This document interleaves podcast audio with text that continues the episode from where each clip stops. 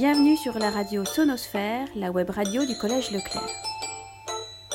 Aujourd'hui, nous allons écouter le témoignage de Naïl Schema, élève de 3e au Collège Leclerc, qui va nous raconter comment il vit son confinement. Naïl, c'est à toi. Je m'appelle Naïl Schema, je suis membre du club journal au Collège Leclerc et je vais vous raconter ma première semaine de confinement. Pendant le confinement, je travaille bien sûr. Au niveau scolaire, c'est un peu compliqué. MBM est, souvent surbooké. Donc moi, ce que je fais, c'est que je travaille de 17h à 19h. Pendant ces deux heures, je travaille au maximum. J'en profite personnellement pour faire tous les travaux que j'ai à faire, imprimer toutes les feuilles que j'ai imprimées, écrire le cours, faire les exos, et sinon, euh, j'occupe ma journée en faisant euh, d'autres choses. Je fais beaucoup de ménage. Je fais des gâteaux avec ma mère. Je sors dehors prendre l'air parce que franchement, rester coincé, c'est pas top. On a regardé avec ma famille d'anciennes cassettes vidéo de moi, mon frère et ma soeur quand on était tout petit. C'était très rigolo. Naïl, je sais que tu es un élève sérieux et il me semble que tu avais un projet particulier pour euh, l'année prochaine. Et voilà, je voulais savoir si tu avais des craintes euh, quant à la suite de ta scolarité. J'ai des examens pour mon entrée au lycée Pontonnier, le lycée international en section anglaise, qui malheureusement ont été reportés.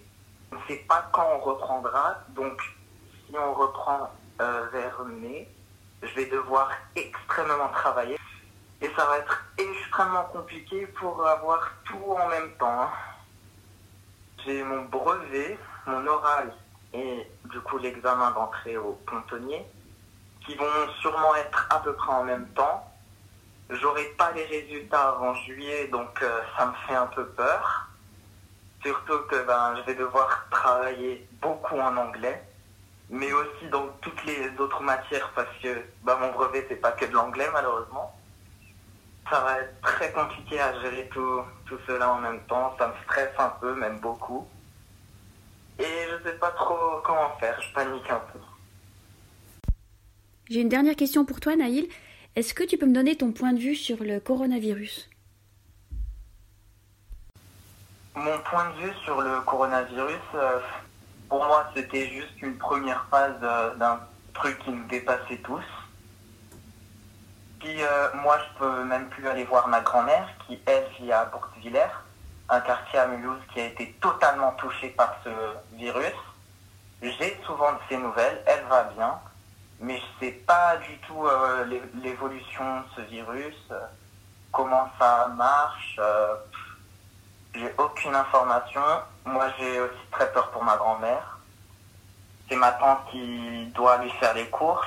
Elle euh, du coup, elle lui fait les courses. Elle va dans son immeuble et elle doit lui poser un panier devant la porte et repartir directement. Elle peut même pas avoir un contact physique, quoi, juste lui faire la bise, lui demander si tout va bien, tout se fait par téléphone. Et elle repart directement. Et elle prend, ma grand-mère prend son panier de courses c'est assez terrible. Elle évite de laisser transparaître que ça l'inquiète, mais ça sent quand même dans la voix, quoi, que ben, elle aime pas trop ça, ça l'a fait aussi un peu peur. Euh, elle est en plein quartier où tout est, tout le monde est vraiment confiné, personne n'a le droit de sortir, euh, donc euh, elle le vit très mal, ouais, je pense. Merci Naïl. Nous retrouverons très prochainement le témoignage d'un autre élève du Collège Leclerc. En attendant, prenez bien soin de vous et de votre entourage. À bientôt!